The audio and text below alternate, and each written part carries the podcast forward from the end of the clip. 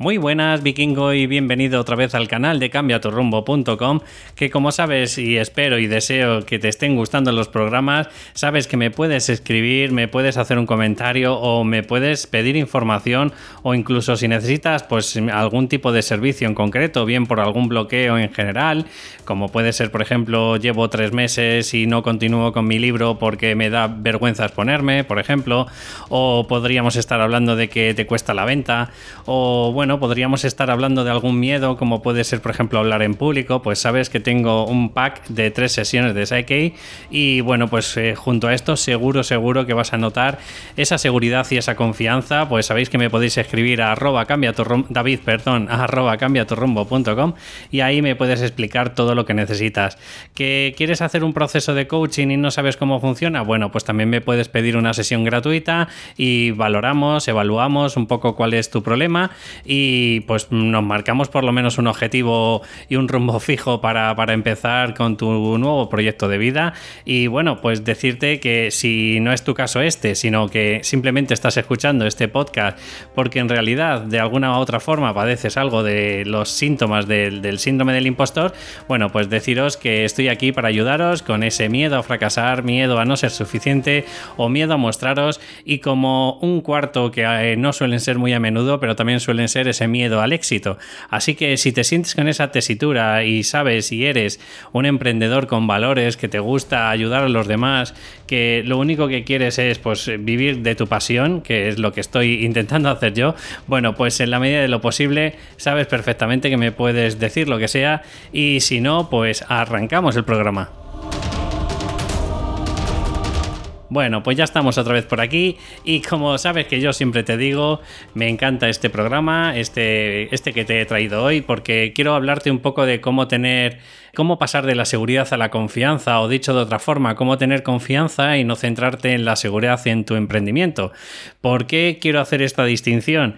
Fijaros, eh, hay dos conceptos dentro del coaching que te dicen, por ejemplo, que la seguridad no deja de ser una necesidad que, que se tiene que cubrir, obviamente, porque todos tenemos que de alguna forma pagar nuestra hipoteca, todos tenemos que de alguna forma tener o vivir en donde en algún sitio seguro, en el que, bueno, pues eh, tengas posibilidades de que no te vayan a secuestrar, por supuesto, o todos tenemos la necesidad y seguridad eh, la necesidad de seguridad, perdón, de que tengamos un alimento al final del día. Pero cuando ya eso está cubierto, el problema que hay es que normalmente nuestro crítico interno y nuestra zona de confort nos imposibilita un poco a tener pues eh, a, tener oportunidades fuera. Y para ello necesitas por supuesto que sí que es otro concepto es como un valor no tiene nada que ver a una seguridad tiene que ver la confianza.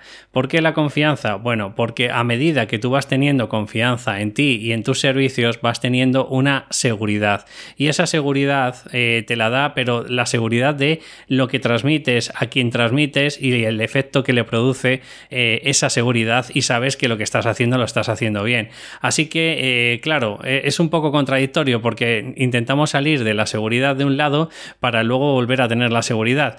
Pero quiero que entiendas que en la medida de lo posible seguridad como tal es un estado y para conseguir ese estado pues de alguna otra forma lo que tienes que hacer es ir empezando a formarte y a forjarte pues esa confianza que probablemente en tus servicios a día de hoy no tienes así que te voy a dar unas herramientas o unos eh, ciertos eh, consejos que te van a ayudar a ir mejorando, por supuesto, cada día. Y bueno, pues empezamos por el primero, hablando de actuar pese a no estar seguro. ¿Esto qué quiere decir? Bueno, recuerda que estás en tu zona de confort. Esa zona de confort cuesta, ¿vale? Cuesta salir de ahí porque ya tenemos unos patrones mentales, tenemos unos patrones emocionales, tenemos pues eh, una pequeña o grande autoestima y un autoconcepto de nosotros mismos que probablemente nos imposibilitan eh, hacer ciertas cosas y otras no. ¿Qué ocurre? Pues que si le pides a tu crítico o le pides a tu subconsciente que haga algo pues que no tienes mucha confianza, pues probablemente porque por ese, ese efecto secundario que tiene nuestro subconsciente, que es de protegernos constantemente, pues probablemente te va a costar mucho conseguir los objetivos que te has planteado. Así que por eso te invito que a partir de ahora, en la medida de lo posible, actúes a pesar de no estar seguro. Es decir, puedes coger, por ejemplo, o plantearte el, el coger y decir, bueno, pues voy a hacer actividades que entrañan poca dificultad o que no entrañan ningún tipo de problema si, si me salen mal y me voy forjando. O vas haciendo tus sesiones de terapia a pesar de que no tengas al 100% de confianza. ¿Y qué confianza, eh, de dónde la puedes sacar? Bien, pues la puedes sacar perfectamente de todos tus compañeros o de tus profesores o de otros terapeutas que están en la misma tesitura que tú, con la diferencia de que ellos siguen actuando, o sea, ellos me imagino que todos actuamos de buena fe, que no todos, eh, todo es engaño en la vida. Entonces, puedes ir actuando desde ahí, de ese tipo de de motivación sabiendo que aunque a ti te cuesta, aunque a día de hoy tú no, no te lo terminas de creer, porque bueno, pues ya te digo que es la primera vez o son los primeros ciclos, estadios en el que estás intentando buscar clientes, pues da igual, o sea, tú céntrate en esas personas que sí lo han conseguido, que sí se sienten completamente seguros, que le funciona de alguna forma. Entonces, eh, para mí eh, son un modelo claro de qué, qué es lo que funciona y qué es lo que no. Cuidado, también te digo digo que puede haber gente que a pesar de, que no crean que están funcionando, bueno, pues van a sacar el dinero, ¿no? Pero no me quiero centrar en esa gente. Por ejemplo, si estamos hablando del coaching, coaching eh, eh, funciona y según qué tipo de coach seas, pues obviamente eh, generas unos cambios más o menos diferentes en la persona, ¿no? Pero en definitiva el coaching funciona. Pues igual si estás dando otras terapias que tienes la misma fiabilidad, ¿no? Aparte, otra de las técnicas, un, segundo punto que te intento, te invito que, que te plantees, es, que vayas de menos a más. Es decir, eh, como un poco te estaba comentando ya en el anterior punto, yo te aconsejaría que cogieras pequeñas acciones. Por ejemplo, yo que sé, imagínate que estás empezando con el mundo del blog, ¿no? Pues obviamente puedes hacer entradas chiquititas, 500 palabras, que tampoco conllevan mucho, puedes buscar un poquito de información y poquito a poco vas cogiendo esa confianza. O en el caso, por ejemplo, más práctico, pues puedes ir empezando tus terapias con gente cercana que a lo mejor no te están pagando con gente que a lo mejor les pides un módico precio, simplemente, pues yo qué sé, si estás haciendo coaching en una cafetería que te paguen el café y poco más. Pero la idea es esa, ir, ir creando y forjándote esa identidad con, con, sentimiento y con confianza eh, a través de lo que haces. Y eso no hay nada mejor que empezar de menos a más. Porque si empiezas a pensar que, por ejemplo, yo qué sé, si ahora está el mercado en 60, 70, 100, 200 euros, no sé, cada uno tiene, eh, tiene su baremo ¿no? económico. Pero si estás pensando en eso y probablemente no te sientas con la capacidad de cobrar ese dinero, pues yo te aconsejaría que empezaras a cobrar con lo que tú te sientas cómodo. Sí, y aunque sea 5 euros, pues para empezar, pues eh, hasta que vayas aumentando poquito a poco, y vayas teniendo esa confianza junto a ti y no eh, ese mm, ahogamiento mental por, no poder eh, exigir o porque te cuesta pedir un dinero que no te crees capacitado. Otra cosa importante que también puedes hacer para aumentar esa confianza es hacer un listado de logros. ¿Esto qué quiere decir? Bueno, pues que si tú te haces un listado de todas las cosas que has conseguido en tu vida, y cuidado, no me refiero a conseguir premio Planeta, Pulitzer o no sé, o el premio Nobel, ¿no? Porque eso está a la mano de, ciertas personas que, bueno, pues son investigadores, son periodistas, etcétera, ¿no? Te estoy hablando de logros que tú has conseguido como persona idiosincrática, o sea, es decir, que tú eres una única persona en el mundo que e, es, piensa, actúa y hace lo mismo que tú, y seguro que has conseguido tus logros. Y muchas de las veces lo que les digo a mis clientes es cuando no saben qué logros hacer, porque acuérdate que vivimos en un entorno del síndrome del impostor, pues muchas de las veces me dicen, es que no consigo ningún logro. Digo, vaya, digo, no aprendí a andar y no aprendiste a hablar y no aprendiste a, eh, a, escribir y no aprendiste a leer o sea, y no aprendiste a montar en bici. Bueno, pues hay una serie de, logros que per se, normalmente en esta sociedad, por lo menos en la española, pues en cuanto has mm, cumplido 5 o 6 años, oye, pues has conseguido unos logros además que son contra natura, porque el escribir, entiéndeme, no es, no es natural del ser humano, pues esos logros eh, te irán viendo y haciendo ver que que, oye, que has conseguido muchas cosas en la vida y probablemente te va a generar esa confianza, probablemente te has estado formando y a lo mejor has sacado incluso una buena nota, ¿no? Bueno, pues eso también es síntoma de que, de que no eres una persona que te han regalado las cosas. Entonces, empieza a aceptar a partir de ahora todos los logros que has conseguido y en la medida de lo posible, no te digo hoy, pero a lo mejor con el tiempo irás imprimiendo o aceptando o permeando esa, esos logros y al final conseguirás pues el creer y el confiar más en ti. Un punto siguiente es que te debes centrar en la confianza como un proceso, no como un fin. ¿Qué quiere decir esto? Que la confianza no es ningún objetivo. O sea, tú tienes que pensar que no hay un objetivo como tal de confianza y una vez que la tienes ya para toda la vida. No, esto es como, como la montaña rusa del emprendedor. Hay días que estás de subidón, hay días que estás de bajón, pero lo ideal es que en la medida de lo posible vayas forjando poquito a poco cada día pues un poquito más de credibilidad en ti, vas teniendo más confianza, vas teniendo más prácticas, pero quiero que sepas que es un proceso y que en ese proceso eh, hay bastantes días que te sientes muy motivado y habrá otros días en el que, bueno, pues no estarás tan cómodo, te sentirás, eh, pues a lo mejor incluso si estás haciendo un proceso de coaching con algún cliente que, que, bueno, que quizás a lo mejor pues no se te ha dado también esta sesión como otras. Y habrá otros días, sin embargo, que dices, joder, es que las clavo, todas las preguntas que hago parece que le han hecho resonar en la persona y han tenido pues un paradigma diferente en la persona y, y al final pues le he dejado por lo menos dudando de, todo lo que él pensaba o dejaba de pensar. Y por eso te invito a que entiendas que es un proceso y entonces tienes que ir empezando a tener confianza en ti y esa confianza se consigue pues, pues el creer en ti, en, decir, venga, yo tengo que seguir construyendo, tengo que seguir picando como te lo he dicho más de una vez.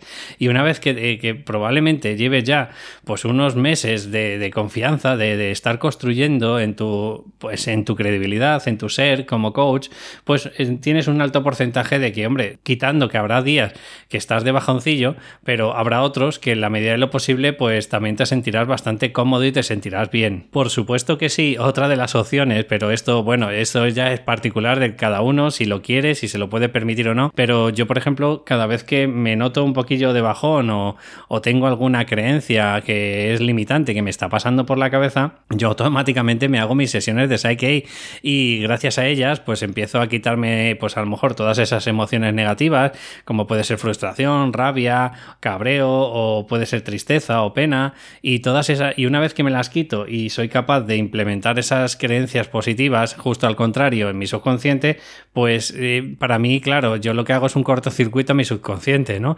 Entonces yo te invito también que si últimamente estás pasando una época en el que te sientes así, pues te invito también, en la medida de lo posible, que si quieres, oye, hazte un ciclo de tres sesiones y vas a notar una diferencia mal Vas a hacer, bueno, yo he visto a gente que con una sesión, como te estaba comentando, no sé si te lo conté hace dos podcasts, que, que terminó el libro y al final lo ha presentado. Entonces, y eso solo ha sido con una sesión, pero claro, las otras dos sesiones más es para afianzar y por si tienes alguna emoción más, pues que, que no te bloquee la próxima vez que te venga el crítico interno, ¿no?